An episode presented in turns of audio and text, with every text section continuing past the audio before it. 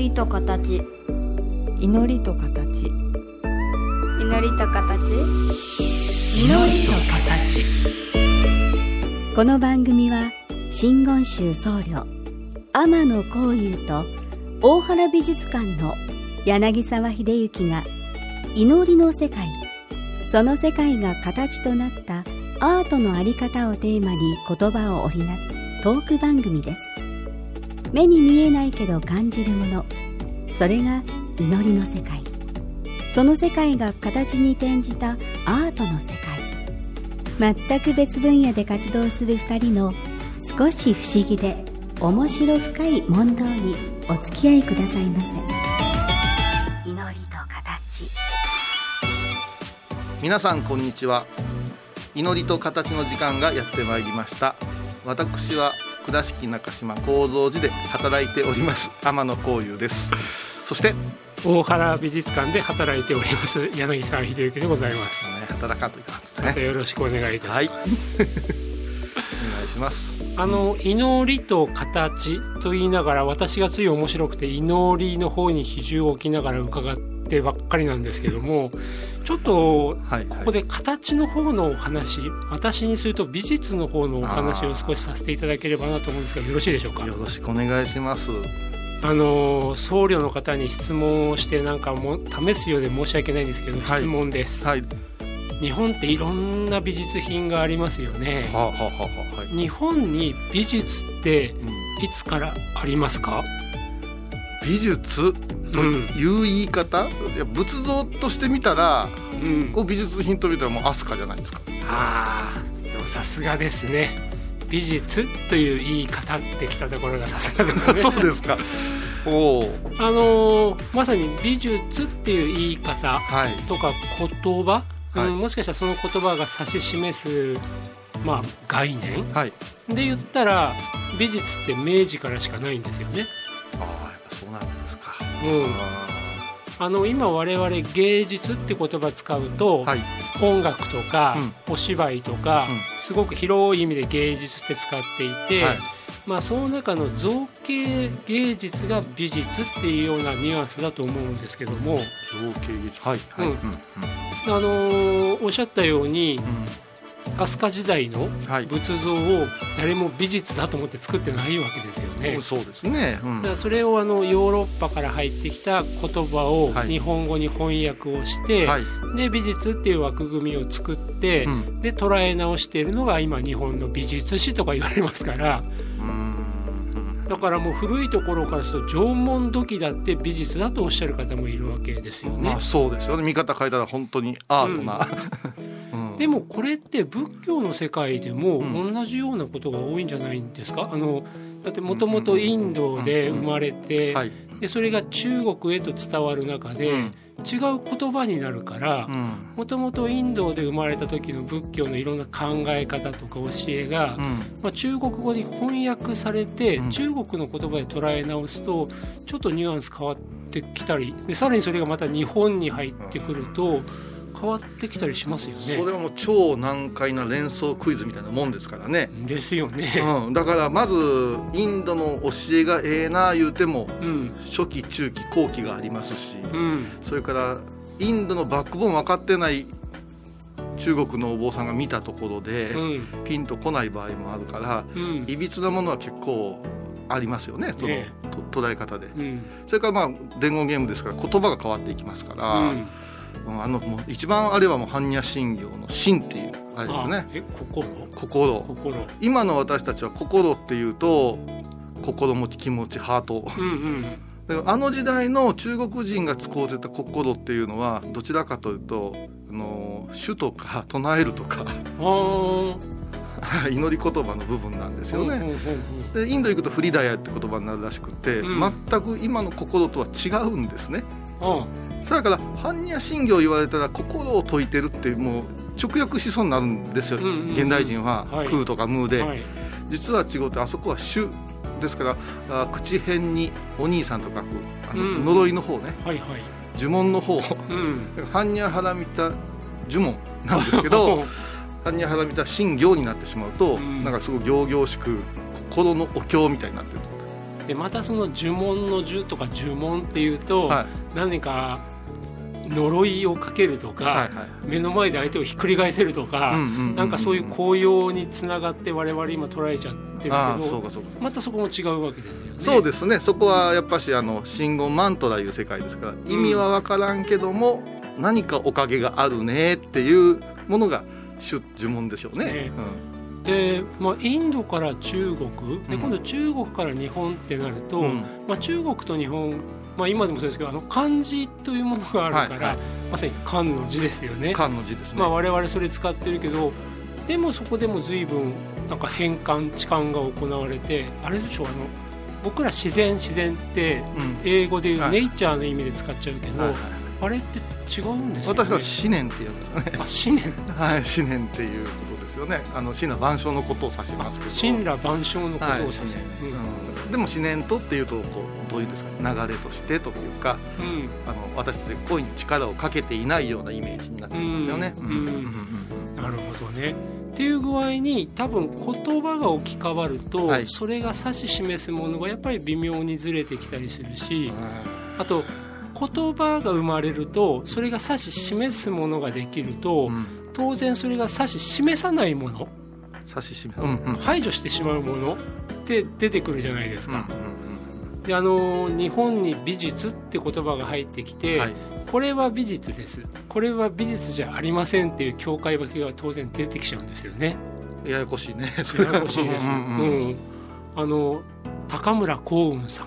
はいはい。高村光太郎さんの方が皆さんご存知かな。あの詩人でもあり彫刻家でもあるけども、そのお父様の高村光雲さんはい。あの有名なのだと老猿あの老いた猿の木やってねしとかあの上野の森の西郷さんの原型とかね。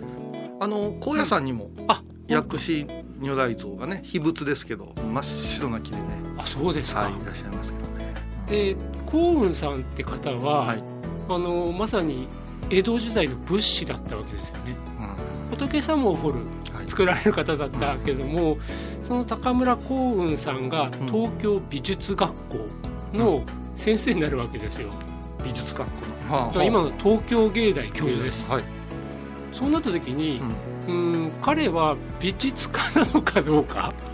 ああなるほど。江戸時代の仏師じゃない、ね、仏師じゃない。うん。でもじゃあ彫刻をっていう、まあ、ヨーロッパから渡ってきたの彫刻作るのと、仏教の、ね、仏様を作るのと、はいはい。そういういろんな排除とか区分けとかがいっぱい始まるわけですよね 明治期にね。あでもそれはもう明治期の美術がヨーロッパから伝わったものその翻訳語で美術っていう言葉概念ができると、うん。それにはまるものとはまらないものの排除って話が出てくるんですけど、ーうんおそらくね仏教の中で本当にインドから中国あるいは中国とかもいろんなところに、渡れば渡るほどそれでいろいろ分かれてくる明治の美術だけでこんだけいろいろ吸ったもんだったんだからもう仏教の長い歴史の中でそういうことってもうすっごいあったんだろうな。いや大変でしたよね。だから、うん。あの平安時代うん。空海様の時代うん。は結構空海オリジナルはい。解釈の仏像多いですよね。あの京仏像護国寺当時なんてはいはいはい。中国やインドに見られない仏様もいらっしゃるそれは一つ一つの仏様の形がそれともそういう種類の仏様は本来いらっしゃらないはずの仏様がこの方が元やないかいうのはあるけどもうん。完全にだから何が起こったんやろうっていうのはいまだに研究が進められててまあ、合理的にしていったんかいや複雑にしていったんかというものすごい議論されるんですけど、ですよね。だからそれは僕ら美術史の方でも、やっぱりこの仏様は一体どういう仏様なのかってね、うん。同じ問題考えてらっしゃる研究者いらっしゃいますよね。まあちょっとまずは一曲聴いていただいて今日はこんな話をさせていただこうかと思います、はい。ジョン・バティステこの素晴らしき世界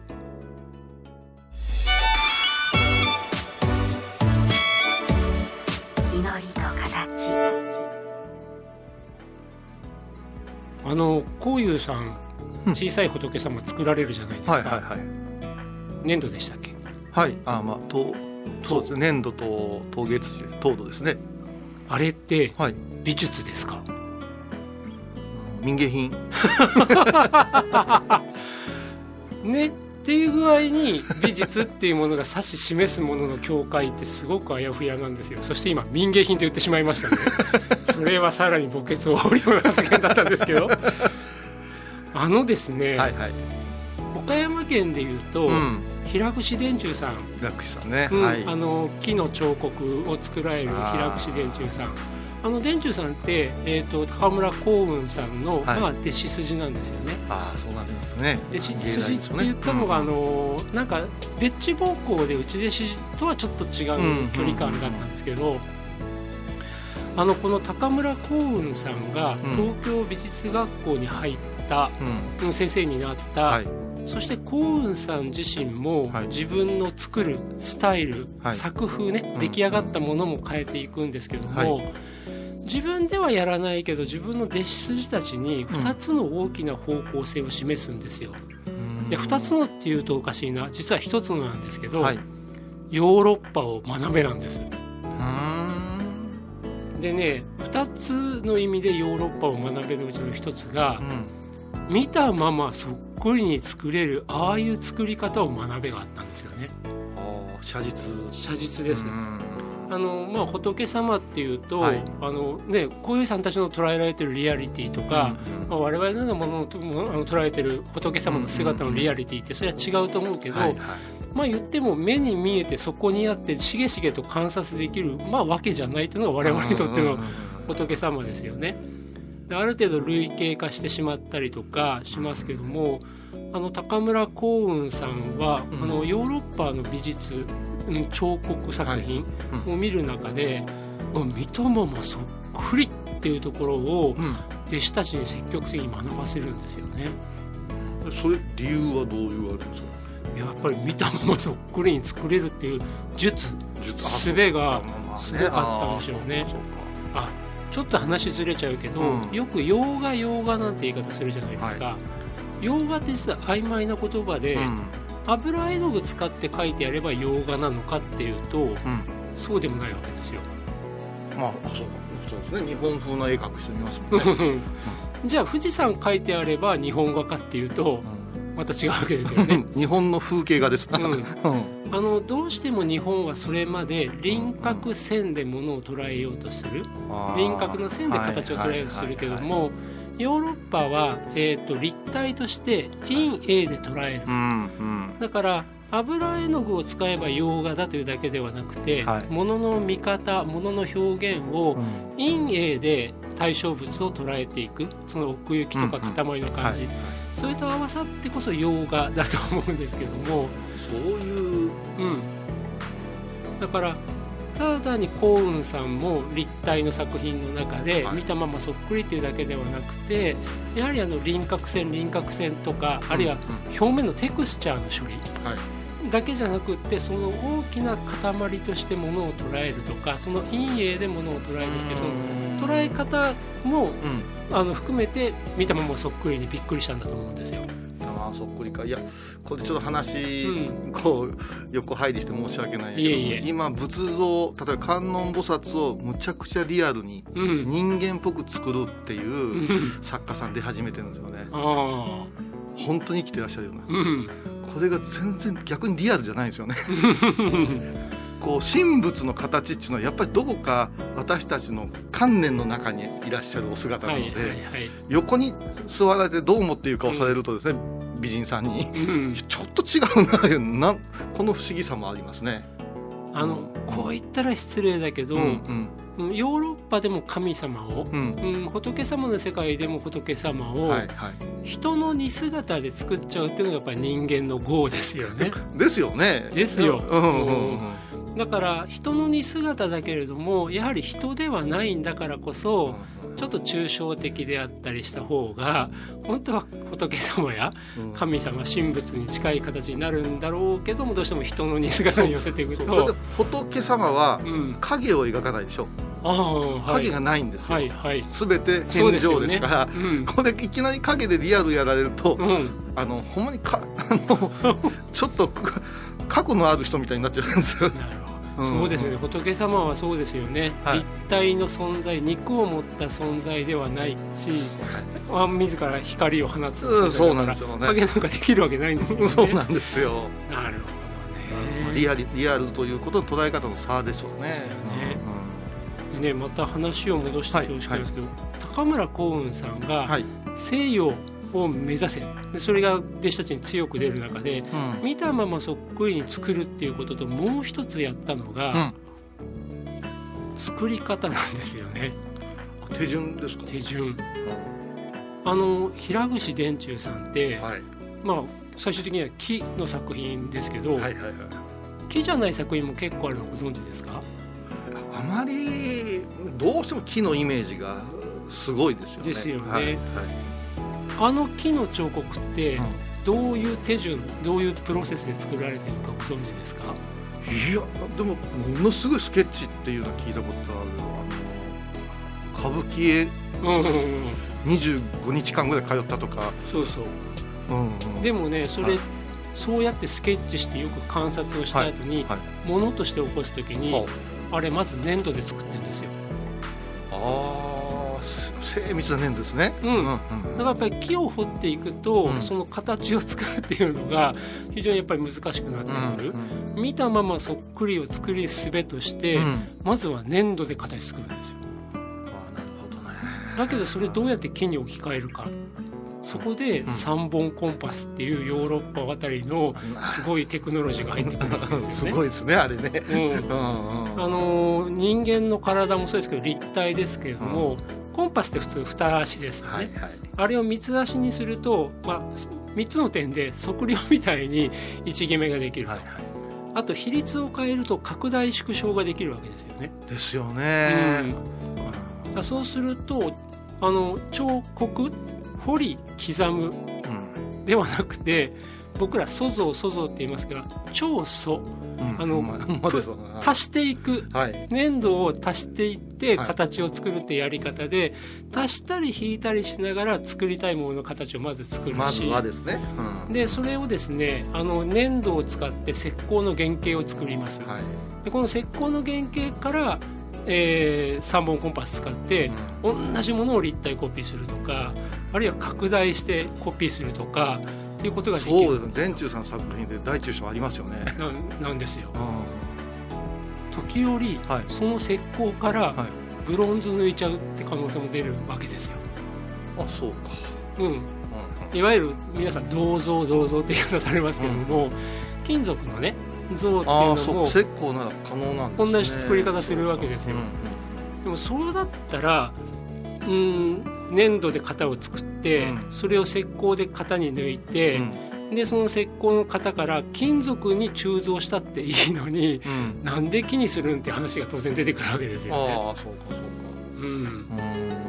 あの茨の電柱館に行かれると、はい。小さい原型もあるし大きくなった原型もあるしね。石膏の原型もあるし、うんうん木の原型もあったりとか、うん。あれ実は今のようなプロセスが分かるとあこれはこの子でこの子でこの子でって分かるんですよね、だからね実は電柱さんという方は、はい。まあ、若き日に、うん。まあ、師である高村光雲から、はい。まあ、西洋学べ見たままそっくり作るようになれ。でそのやり方としての星取りとかうん。型抜きっていうことを学んできちゃったわけですよ。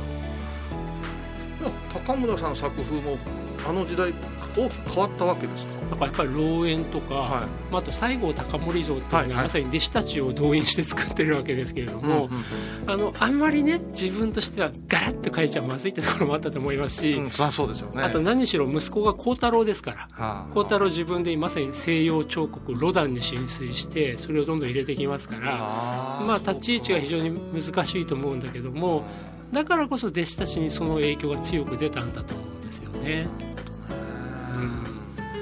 うんでねあのこっからがねちょっと難しい、危ない話もあって、うん。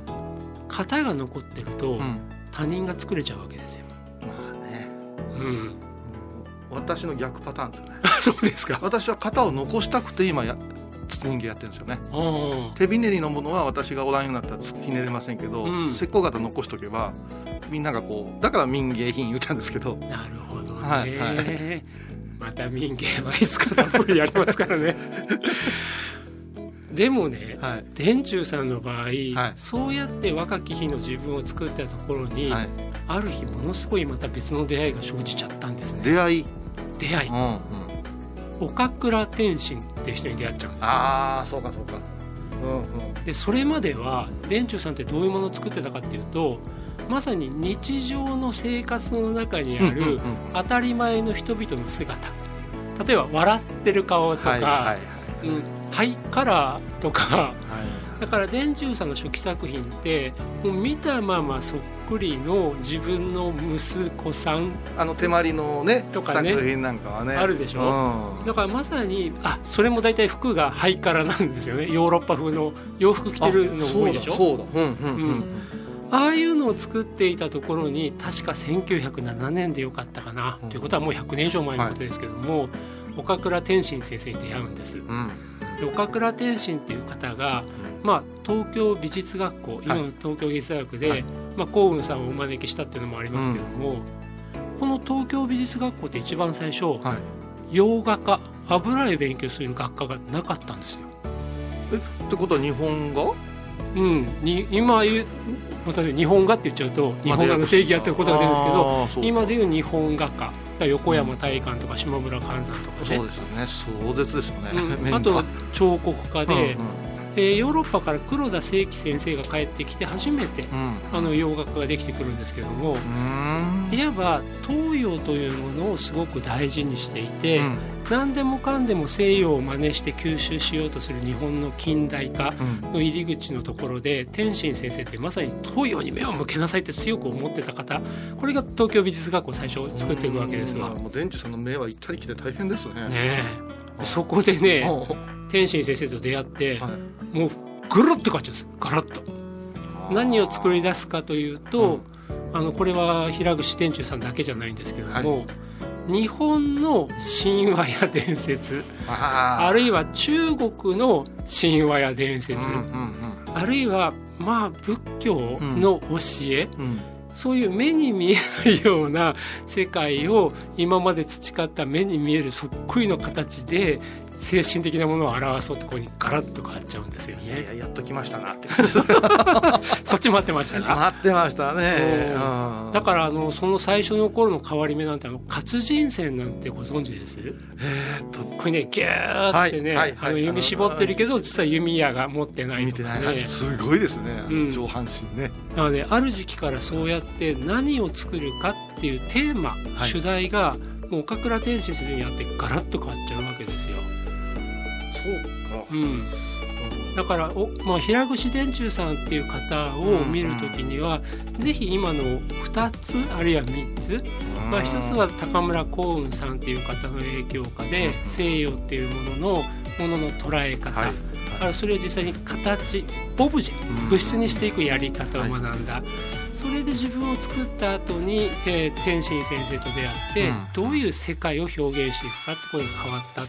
これのねなんかずーっと変装で長い生涯が過ごされていくっていう感じなんですよね。ああなるほどね、うまあ、天使さんはね仏像のこともすごくてね、うん。で修復にあのかなり助力された人ですもんね幸福寺あたりね。はい、あのこの辺に突っ込んでいくともうきっとキリがないと思いますので、うんいやいや楽しいな、うん。あのいいいね聞くのはいいね。そうですか。まあ今週はこのぐらいのところで収めさせていただいて。ありがとうございます。もしよかったら来週もこういった話の続き、ぜひ来週じゃない次回ですね。次回次回。もこういう話をさせてください、はい。今回のお話いかがでしたか？祈りと形は毎月第1第3木曜日のこの時間にお送りします。次回もお楽しみに